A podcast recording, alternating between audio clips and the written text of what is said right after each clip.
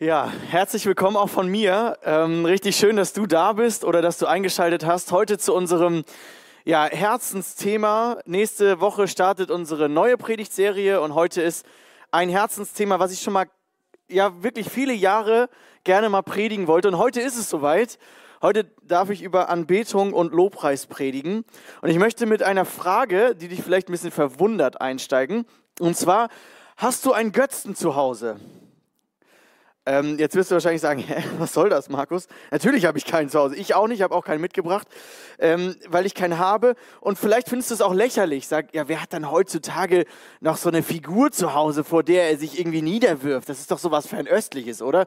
Das hat ja gar nichts mehr mit uns zu tun. Aber genau das bedeutet das Wort Anbetung. Anbetung bedeutet niederfallen, huldigen, verehren. Und die Frage ist, was betest du an? Und vielleicht sagst du jetzt, ich sowas, hä? Das ist doch aus unserer Zeit gefallen, oder? Wenn du vielleicht nicht aus christlicher Prägung kommst, denkst du, was soll das mit dieser Anbetung, Niederknien? Das tut doch kein Mensch mehr. Niemand kniet mehr vor irgendeiner so Holzfigur nieder und verehrt irgendwas, was nicht lebendig ist. Macht doch gar keinen Sinn. Ähm, wir wollen da ein bisschen tiefer graben, denn ich glaube, jeder von uns betet etwas oder jemanden an. So sind wir einfach geschaffen. Und die Israeliten, das Volk Gottes, die hatten immer wieder einen Kampf mit dieser Anbetung. Und das ist ein Thema, das sich eigentlich von Anfang bis Ende durch die ganze Bibel zieht. Und ich muss sagen, ich habe früher damit nicht so viel anfangen können. So Gehorsam oder Liebe oder äh, Treue, das sind Dinge, die habe ich verstanden. Aber das Wort Anbetung, was, was genau bedeutet, das ist so schwer zu greifen, oder? Ja? Was soll ich damit machen? Was, was hat das mit meinem Leben wirklich konkret zu tun? Ich bete ja nichts an, oder? Und ich glaube, wir tun es doch mehr, als wir es wahrhaben wollen. Und tatsächlich, vielleicht hast du schon mal was, sehr wahrscheinlich sogar von den zehn Geboten gehört, ähm, ist das ein Thema, das direkt am Anfang auch in den zehn Geboten gleich als erstes Gebot steht. Also ich sage nochmal, das ist das, äh, die Definition oder das ist das, was hinter dem Wort Anbetung, proskeneo, äh, steckt, ist Niederknien und Verehren. Und in dem Gesetz, also in den zehn Geboten, ist gleich am Anfang das Thema wieder mal total zentral. Also vielleicht kennst du, wahrscheinlich kennst du was von den zehn Geboten, aber wahrscheinlich hättest du jetzt am besten die späteren Gebote zitieren können, oder? Also du sollst kein falsches Zeugnis abgeben, du sollst niemandem etwas klauen oder neidisch sein oder Ehebruch tun oder was auch immer. Das sind so Dinge, die fallen uns dann ein, aber das erste Gebot, hä? Warum ist das überhaupt direkt am Anfang? Dann redete Gott und er sagte, ich bin Jahwe, dein Gott. Interessant, oder? Dein Gott, sagt Gott hier zu seinem Volk. Ich bin dein Gott. Ich habe dich aus dem Sklavenhaus Ägyptens befreit. Du darfst keine anderen Götter neben mir haben, neben mir. Du darfst dir kein Götterbild machen, kein Abbild von irgendetwas im Himmel, auf der Erde oder im Meer, ist ganz egal. Irgendwas, was da lebt, wirf dich niemals vor ihnen nieder. Ja, das ist genau das Wort, bete nichts an davon. Also das heißt das hier, ja, bete nichts an, verehre sie auf keinen Fall. Denn ich bin Jahwe, dein Gott. Und ich bin ein eifersüchtiger Gott. Wir werden noch klären, warum sagt Gott das hier? Warum ist er eifersüchtig? Hä? Ist Gott irgendwie so ein bisschen, ähm, ist er so ein bisschen egozentrisch, will er alles für sich haben oder kommt er mit seinen Gefühlen nicht klar? Warum ist Gott eifersüchtig? Und das hat alles mit dem Thema Anbetung und Götzen zu tun. Wisst ihr, vielleicht finden wir das lächerlich, wenn wir zurückschauen und sagen in der Antike, ja, da sind Leute, da sind die Menschen noch vor Göttern niedergefallen. Aber wenn wir uns überlegen, warum haben sie das überhaupt gemacht? Warum hatten die Israeliten immer wieder ein Problem mit Götzen? Dann liegt das einfach daran, dass wir Menschen Sehnsüchte haben. Wir haben die, die Sehnsucht nach Glück. Wir haben die Sehnsucht, dass unsere äh, Bedürfnisse erfüllt und gestillt werden. Und das ist auch ganz normal. Und die Menschen haben immer wieder, und wir auch, suchen die Quelle unseres Glücks und laufen irgendetwas hinterher oder erwarten von Dingen oder von Sachen oder von Personen unser Glück. Und genau deshalb haben sich die Menschen auch immer wieder Götzen gemacht. Sie haben sich zum Beispiel eine Göttin der Fruchtbarkeit gemacht oder ein Gott des, für die Ernte oder für den, für den Regen oder so, weil sie erwartet haben, dass derjenige uns segnet, uns beschenkt, uns Glück gibt, uns das erfüllt, was wir eigentlich uns ersehnen, was wir brauchen. Und deswegen schreibt Paulus zum Beispiel, Moment mal, sagt er an die Leute, also Götzen sind nicht nur Sachen, die wir uns irgendwie basteln und schnitzen, sondern er gibt hier ein Beispiel und sagt, wisst ihr, Habgier ist auch nichts anderes als Götzendienst. Oh. Also ich erwarte von immer mehr Materiellem, das ich mir kaufe, das ich mir anschaffe, wenn es mir zum Beispiel nicht so gut geht, als erstes gehe ich dann auf Amazon oder auf Zalando oder gehe dann shoppen, weil ich brauche das jetzt einfach. Also es ist übrigens so, ein, so eine Art Götzentest, wenn du, wenn es dir mal nicht so gut geht und irgendwie du frustriert von der Arbeit wiederkommst oder von der Schule oder enttäuscht bist oder einfach was versemmelt hast und du fühlst so eine Leere in dir. Womit füllst du als erstes deine Leere? Wohin läufst du? Was ist dein Punkt, der dich erfüllen soll? Das könnte ein Hinweis darauf sein, wenn das nicht Gott ist, dass es etwas anderes geworden ist, dass dein Herz erfüllen soll, dass die Leere stillen soll. Und das ist nichts anderes als Götzendienst. Habgier heißt nicht, ich darf keine Sachen haben oder ich darf mich nicht mal freuen über Sachen, sondern es geht darum, dass wenn diese Dinge uns erfüllen sollen, wir immer mehr haben wollen und diese Habsucht oder Habgier dazu führt, dass sie unser Herz füllen soll. Und deswegen mag ich die ähm, Definition, die wir gleich über Götzen hören werden, aber ich will das nochmal in diesem, diesem Schaubild deutlich machen. Wisst ihr, genau das wollte ich damit sagen. Jeder Mensch hat Sehnsüchte und das ist ganz normal. Und die Frage ist, wo suchst du dein Glück? Wenn du dein Glück in Gott suchst statt in dem Materiellen, dann wirst du immer abhängiger von Gott. Und das bedeutet, Gott ergeben zu sein, als erstes ihn zu suchen und ihn anzubeten und ihn zu verehren. Und das Problem ist, dass wir Menschen eigentlich alle, auch du und ich, wir haben einen falschen Tausch gemacht. Das schreibt Paulus ganz am Anfang im Römerbrief und erklärt, was wir gemacht haben aus der Herrlichkeit Gottes und was daraus geworden ist in unserem Leben. Er sagt hier am Anfang, Leute, wir, wir, wir kennen doch, wir können doch erkennen, dass es Gott gibt. Gott hat uns das vor Augen gestellt. Seine unsichtbare Wirklichkeit, seine ewige Macht und göttliche Majestät. Sie sind nämlich seit Erschaffung der Welt in, in den Werken zu erkennen, in seinen Werken. Wir müssten doch nur die Augen aufmachen. Äh, in der Schöpfung sehen wir doch, das ist nicht alles Zufall. Das ist nicht alles einfach nur äh, so passiert. Ich habe ja selber Biologie studiert und du merkst einfach, wie genial und wie intelligent dahinter etwas steht und es nicht alles einfach nur Materialismus und Naturalismus und alles zufällig passiert. So, und wir Menschen haben uns aber entschieden, und das ist jetzt der entscheidende Punkt, wir Menschen haben uns entschieden, obwohl wir wussten, was von Gott wussten, dass wir ihn nicht geehrt haben und ihm keinerlei Dank gebracht haben. Stattdessen verloren wir Menschen unsere Gedanken in nichts und in unsicht, uneinsichtigen Herzen, unsere uneinsichtigen Herzen wurden finster. Und jetzt kommt die Herrlichkeit des unvergänglichen Gottes. Vertauschten sie mit Bildern von sterblichen Menschen. Das sind Götzen, mit Abbildern von Vögeln, vierfüßigen und kriechenden Tieren. Sie vertauschten, hier kommt wieder das Wort, sie vertauschten die Wahrheit Gottes mit der Lüge, sie beteten die Geschöpfe an und verehrten sie anstelle des Schöpfers, der doch für immer und ewig zu preisen ist. Das ist genau das Problem. Wir Menschen haben eigentlich alle und wir neigen auch alle dazu, die Herrlichkeit Gottes nicht zu ehren, sondern die Geschöpfe, statt den Schöpfer zu ehren und ihm Dank zu bringen, die Geschöpfe anzufangen, anzubeten und zu preisen und zu verehren.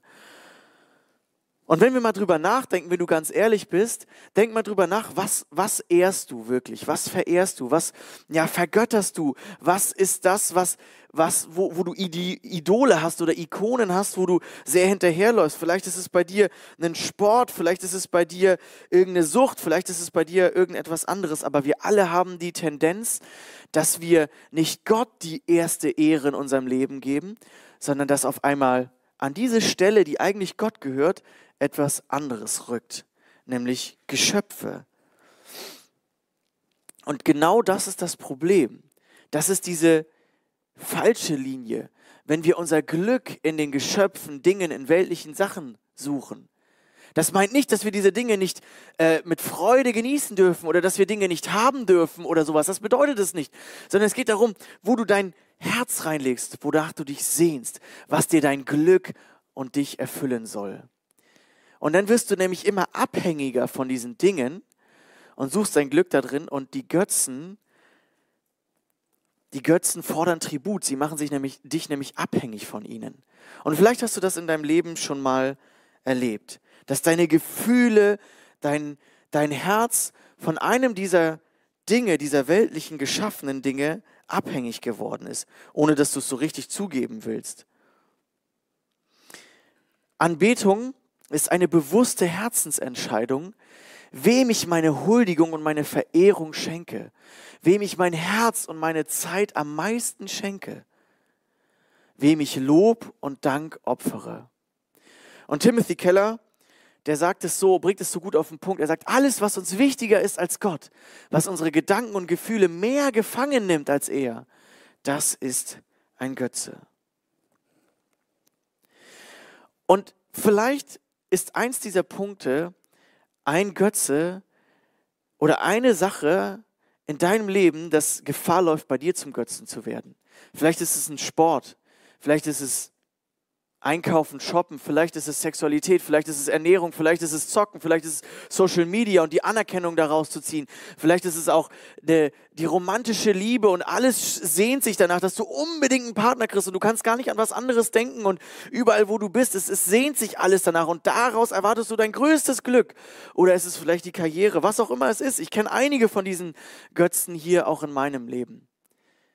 Als ich äh, Jugendlicher war, da hatte ich eine Beziehung, eine romantische Beziehung sozusagen und alles sehnte sich immer nur danach. Alles andere hat sich untergeordnet. Ich hatte, ich war zwar Christ und ich war auch im christlichen Kontext unterwegs, aber irgendwie war mein Herz ständig nur davon voll.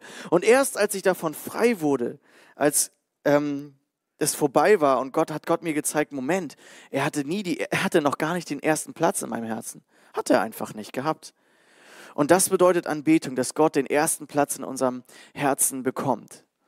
Und wisst ihr, genau deswegen machen wir auch diese Anbetungszeiten, Zeiten, wo wir Gott in diesem Gottesdienst Raum geben, ersten Platz in unserem Herzen zu bekommen.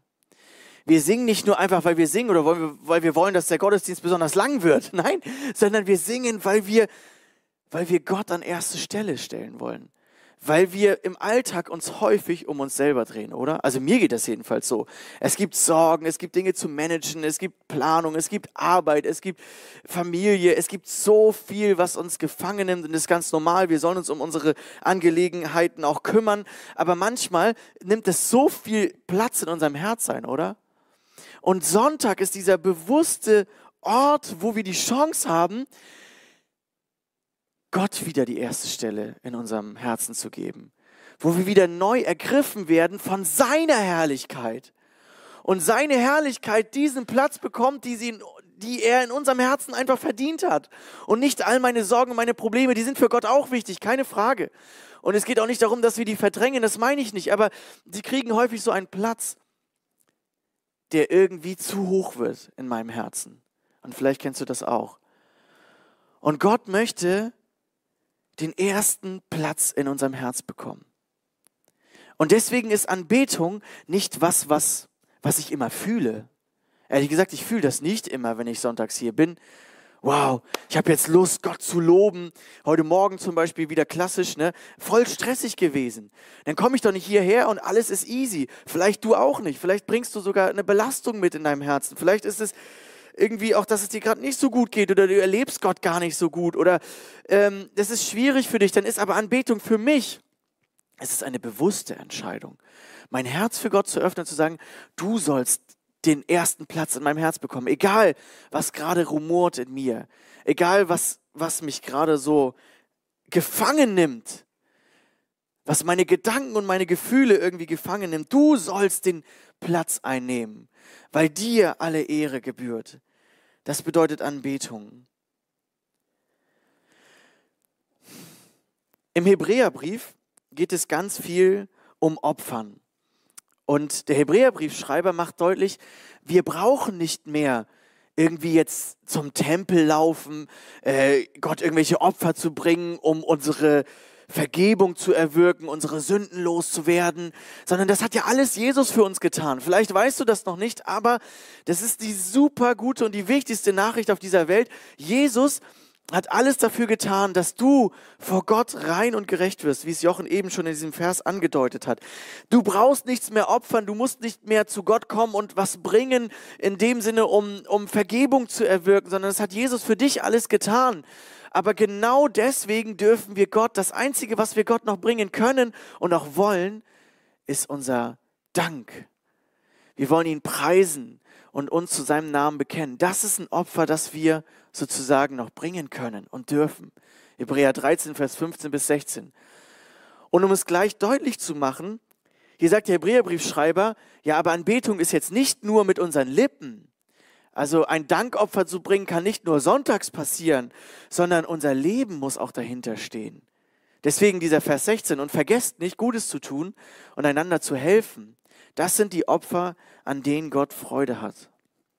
Also es geht nicht darum, dass ich hier ähm, nur ganz viel toll singe und Gott ein Lippenbekenntnis bringe, sondern Anbetung und Lobpreis muss ich immer decken mit meinem Leben. Das muss auch mein Leben verändern. Wenn ich verstehe, wer Gott ist und wie sehr er mich liebt, dann muss ich auch etwas in meinem Leben verändern.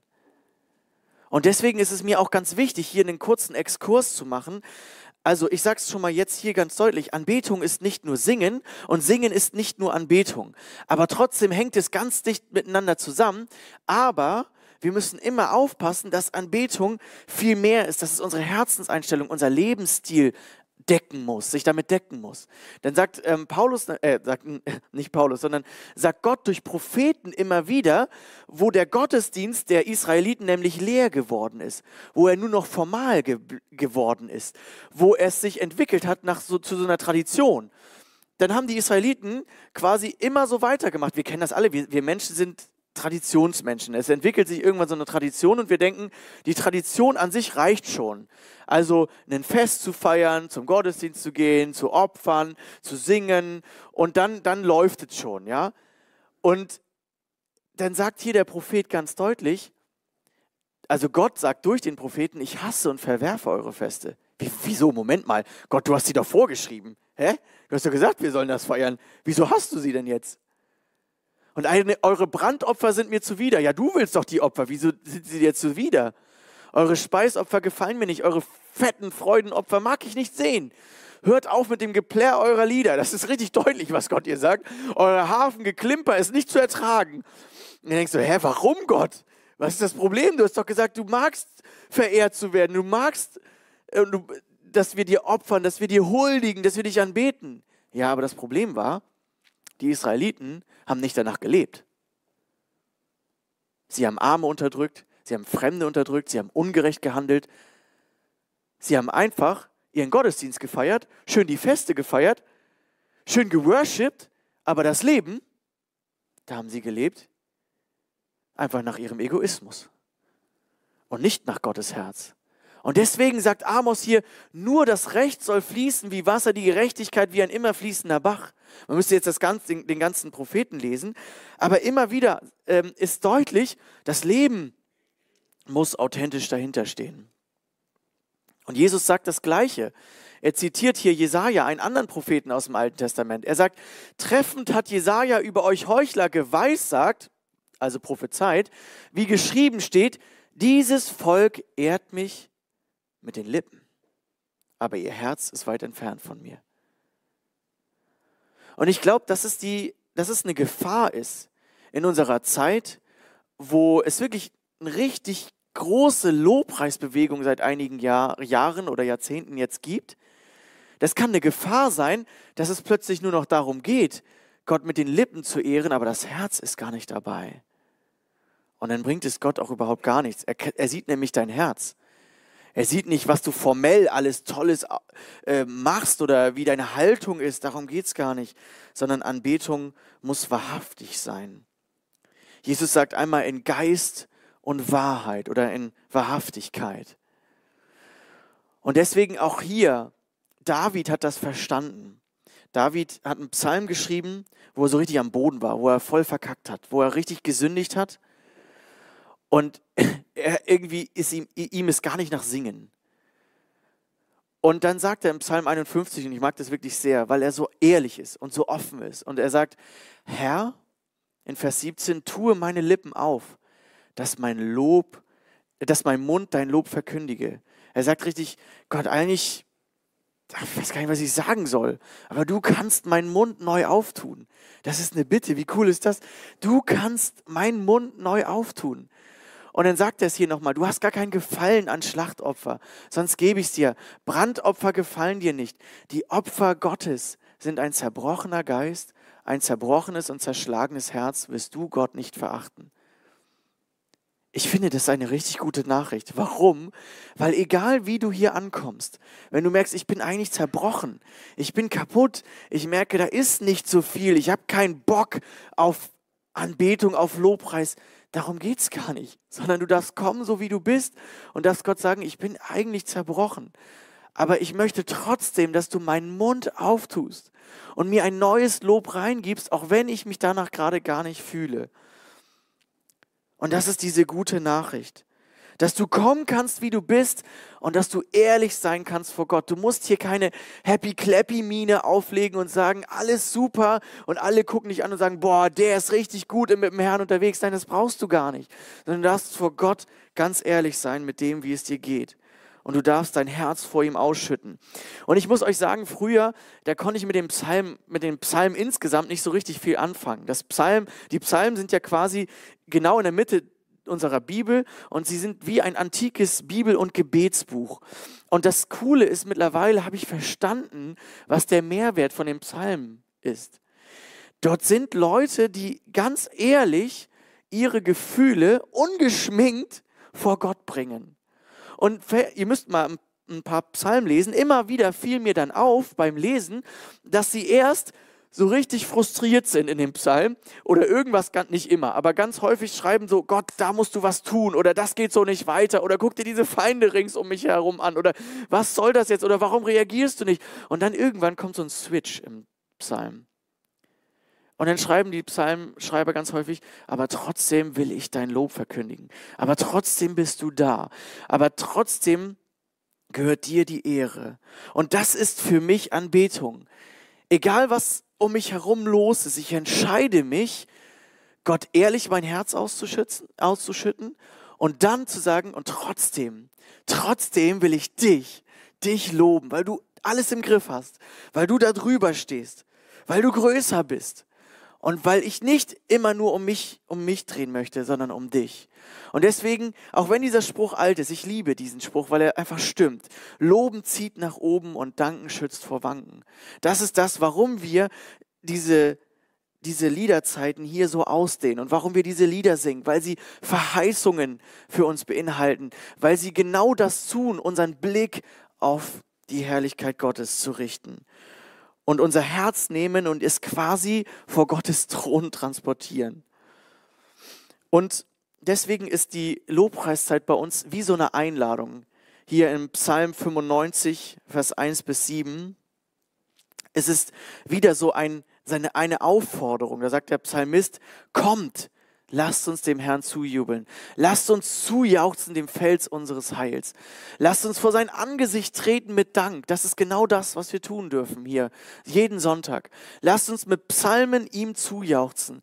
Denn er ist ein großer Herr, ein großer König über alle Götter. In seiner Hand sind die Tiefen der Erde und die Höhen der Berge sind auch sein. Sein ist das Meer, er hat es ja gemacht. Und das Trockene, seine Hände haben es gebildet. Und jetzt merken wir wieder, da kommt wieder diese Aufforderung, komm, lasst uns anbeten. Das ist das, was wir sonntags hier tun wollen. Lasst uns anbeten, lasst uns neigen, lasst uns niederknien vor dem Herrn, der uns gemacht hat. Denn er ist unser Gott und wir sind das Volk seiner Weide und die Herde seiner Hand. Das ist eine der vielen Einladungen, die das Musikteam jeden Sonntag, wofür sie sich vorbereiten, uns ausspricht und sagt, hey, guck mal, da gibt es jemanden, der hat dich geschaffen. Dem gebührt alle Ehre, allein dafür, dass er Gott ist. Punkt. Einfach weil er Gott ist und weil er Schöpfer ist und weil er über allem steht. Und da gibt es eine Einladung, knie dich vor ihm nieder, bete ihn an, jubel ihm zu, singe ihm zu. Und dann merkst du vielleicht, dass Dinge in deinem Alltag, die dich so gefangen genommen haben, worum sich ständig deine Gedanken drehen, wenn du ganz ehrlich bist, dass die etwas kleiner werden. Dass du und ich merken, Moment, da gibt es jemanden, der ist größer und der hat alles im Griff, der hat ja auch alles geschaffen als würde ihm irgendwas aus der Hand gleiten. Nein, wir sind die, die, die Herde seiner Hand. Was für ein cooles Bild. Wir sind das Volk seiner Weide. Gott meint es gut mit uns. Gott möchte uns führen. Und deswegen ist es eine Einladung. Jeder Sonntag ist eine Einladung, dein Herz für Gott zu öffnen und ihn an erste Stelle zu stellen. Ich habe einen Satz gelesen, der mich sehr getroffen hat. Und ich mag das, wie kompakt es hier formuliert wird. What captivates your heart moves you to act. Was dein Herz gefangen nimmt, was dein Herz fesselt, das wird dich auch zum Handeln bewegen. Deswegen ist jeder Sonntag wo wir unser Herz öffnen für Gottes Wahrheiten in den Lobpreisliedern und nicht gucken, sitzt der eine, steht der andere, macht der eine die Augen zu, der andere nicht. Äh, sind das jetzt ein englisch oder ein deutsches Lied? Ist das Lied jetzt entsprechend meiner Melodie? Ist das eher neu oder alt? Mag ich das oder mag ich das nicht? Nein, sondern weil ich mein Herz öffne und sage, ich möchte dich wieder in mein Herz holen und dir die erste Stelle geben, dann wird mich das auch verändern. Und ich gehe verändert in den Alltag und merke, Gott, das ist mein Wunsch du kriegst wieder die erste Prio in meinem Leben und dann verändert das mein Handeln. Und das ist der Punkt, warum ich das so schade finde, dass Lobpreis häufig so ein Streitthema, in, so, solange ich Christ bin, ist Lobpreis ein Streitthema in Gemeinden oder Singen oder Musik insgesamt.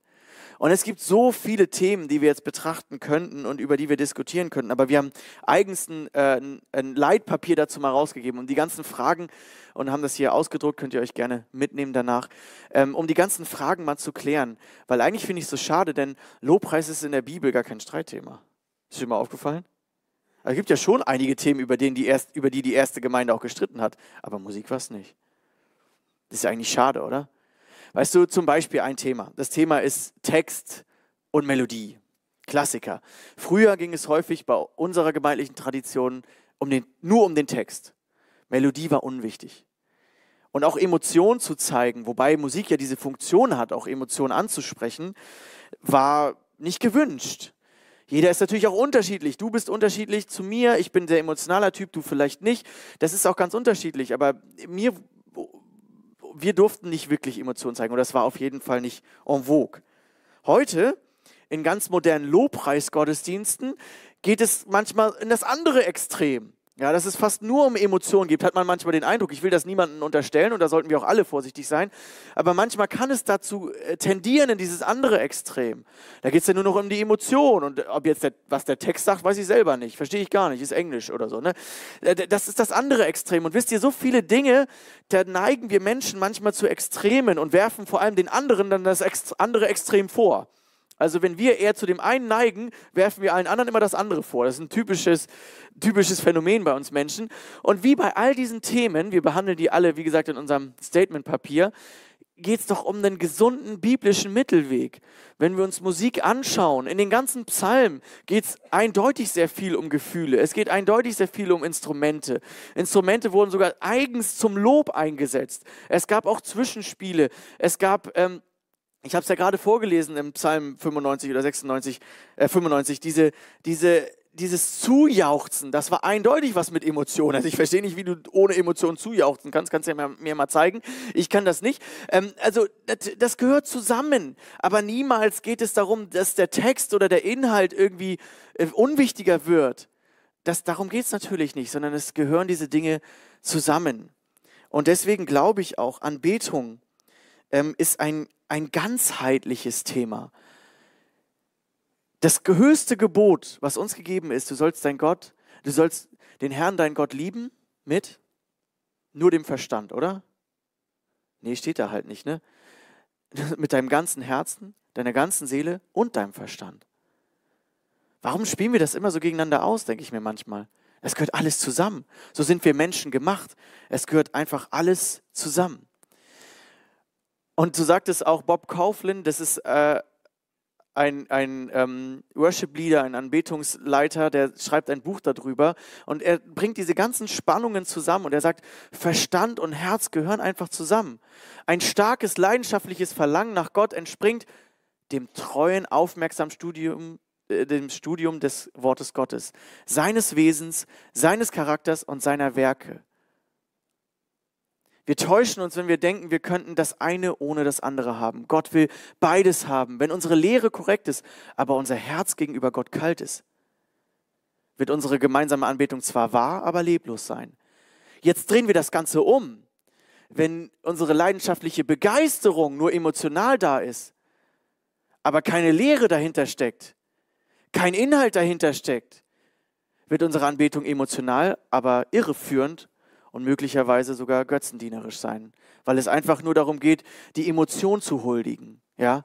Keine der Möglichkeiten bringt Gott Ehre. Mein Gebet für mich und jeden Lobpreisleiter ist, dass wir mit dem Wort der Wahrheit ebenso vertraut sind wie mit der Musik, mit den Instrumenten. Also er schreibt hier vor allem an die Lobpreisleiter. Aber ich fand das so gut, ähm, das zusammenzubringen.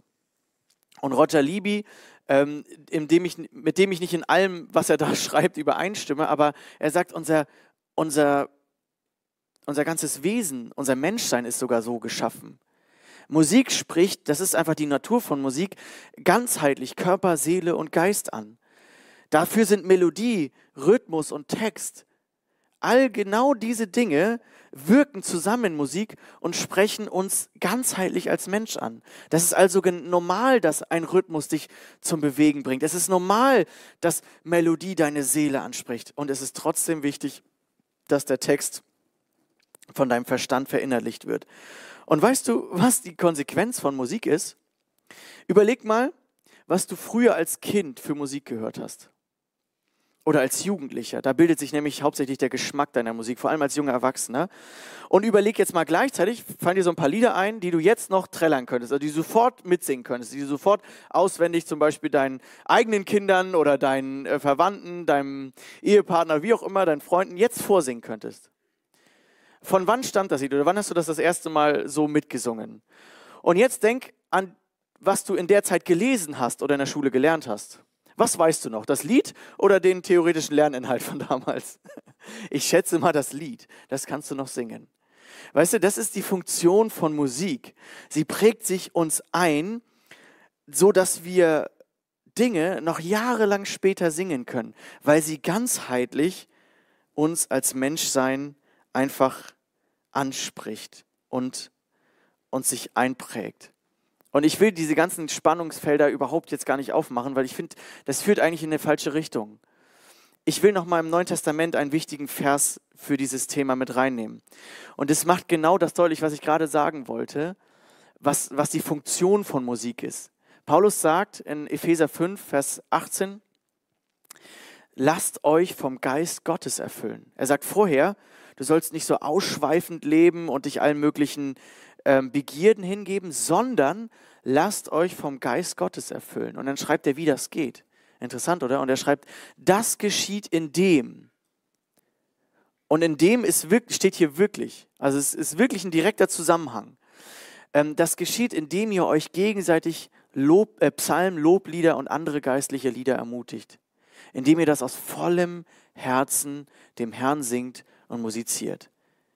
Das ist der Vers, der alles zusammenfasst, warum wir und wie wir Musik machen. Aus vollem Herzen singen und musizieren. Und das liebe ich, dass das unser Musikteam so mit Engagement und Leidenschaft tut. Und wir wollen es auch gegenseitig ansingen. Wir wollen uns damit ermutigen. Warum? Weil Gottes Geist dadurch immer mehr Raum in uns bekommt. Warum? Weil Gottes Geist dafür verantwortlich ist, uns an Wahrheiten zu erinnern. Das heißt, Musik transportiert in dein Herz Wahrheiten, die du dir merken kannst. Ich kann heute noch geistliche Kinderlieder, ich kann die noch singen, die sind in meinem Herz, versteht ihr? Und wenn wir uns einander zusingen, wenn wir uns ermutigen, wenn wir eins werden im Lobpreis, wenn wir nicht danach gucken, ja, das gefällt mir jetzt nicht das Lied, das kenne ich nicht so gut, mir gefallen auch nicht alle Lieder, die wir hier singen, aber darum geht es mir ja gar nicht, sondern es geht mir um dieses Ziel, dass wir uns einander ermutigen und dass wir dem Herrn singen.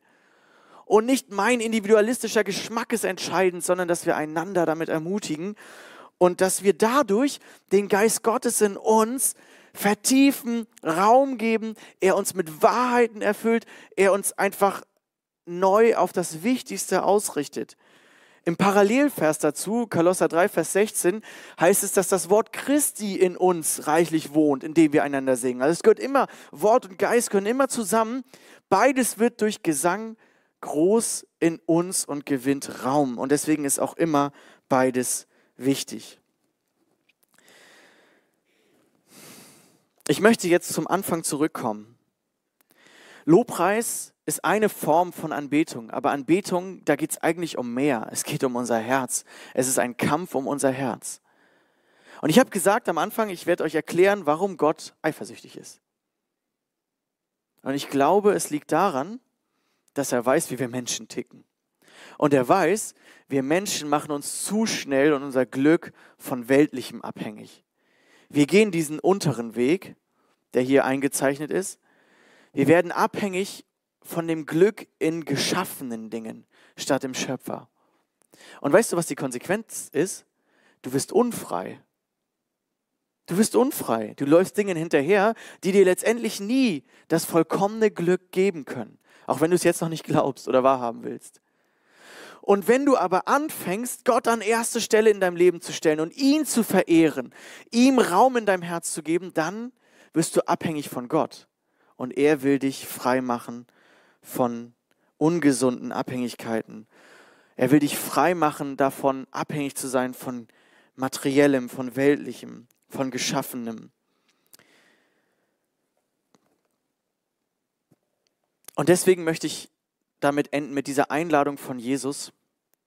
Da spricht eine Frau ihn an, die kommt aus so einem Mischvolk, den Samaritern. Und die Samariter und die Juden, die haben ständig gestritten. Und Jesus offenbart ihr, was in ihrem Leben eigentlich los ist. Und sie versucht dann abzulenken mit einer Formstreitigkeit. Und äh, sie sagt dann, ja, ähm, äh, unsere Vorfahren haben ja auf diesem Berg angebetet. Und ihr sagt aber, man muss da in Jerusalem beim Tempel anbeten. Aber wir haben ja da immer auf unserem Berg angebetet.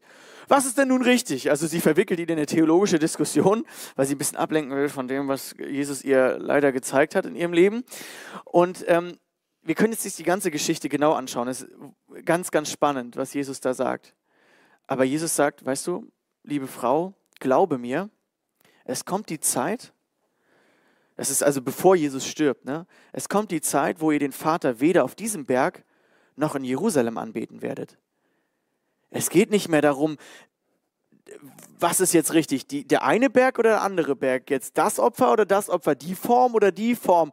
Wie so eine Formstreitigkeit. Und ich denke so, hey, das ist fast so ähnlich wie ähm, manchmal in unseren ganzen christlichen Denominationen und Gemeinden immer dieses, welche Form ist jetzt besser als die andere? Und Jesus sagt eigentlich, worum es bei Anbetung geht.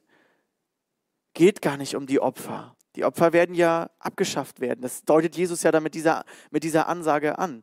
Es geht darum, dass Gott wahre Anbeter sucht, die in Geist und Wahrhaftigkeit anbeten.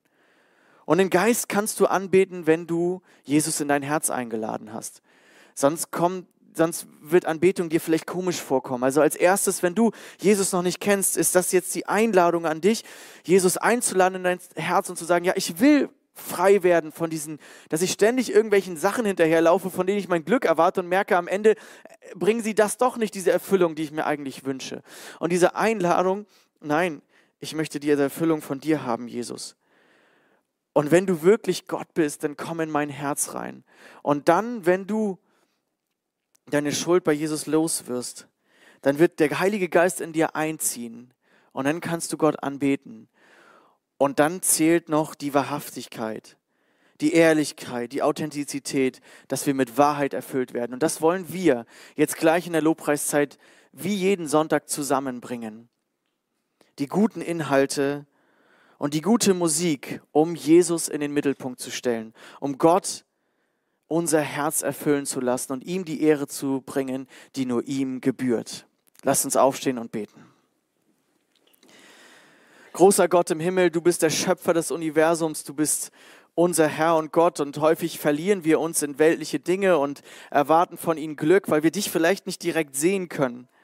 Und deswegen danke ich dir so sehr für jeden Sonntag, der der Ort sein kann, wo du uns deine Größe neu vor Augen stellst. Auch in diesen Liedern ist wieder dieser Wunsch, dass, dass du jetzt deine Größe uns offenbarst und dass du unser Herz erfüllst mit deiner Liebe und deiner Wahrheit. Und dass wir dich ehrlich anbeten, egal wo wir jetzt stehen, dass unser Herz dir geöffnet wird, wenn diese Lieder erklingen. Und dass wir nicht nach links und rechts schauen, sondern dass wir diese Chance nutzen, dich zum Mittelpunkt unseres Lebens zu machen, jeden Sonntag erneut. Danke, Jesus, du hast es verdient, weil du alles für uns gegeben hast. Du bist am Kreuz gestorben. Wir brauchen dir nichts mehr zu bringen, in dem Sinne, dass wir uns irgendwie religiös gerecht machen könnten vor Gott. Das brauchen wir nicht mehr. Das hast du alles getan und dafür gebührt dir Lob, Ehre und Dank. Komm und lobe den Herrn, das ist diese Aufforderung, dieses Lied, was wir jetzt singen werden, das wollen wir tun. Und ich bete, dass, wenn wir das singen, sich hier Menschen Herzen öffnen, ganz neu für dich oder wieder erneut, dass wir dich loben, weil du es würdig bist, Herr. Amen.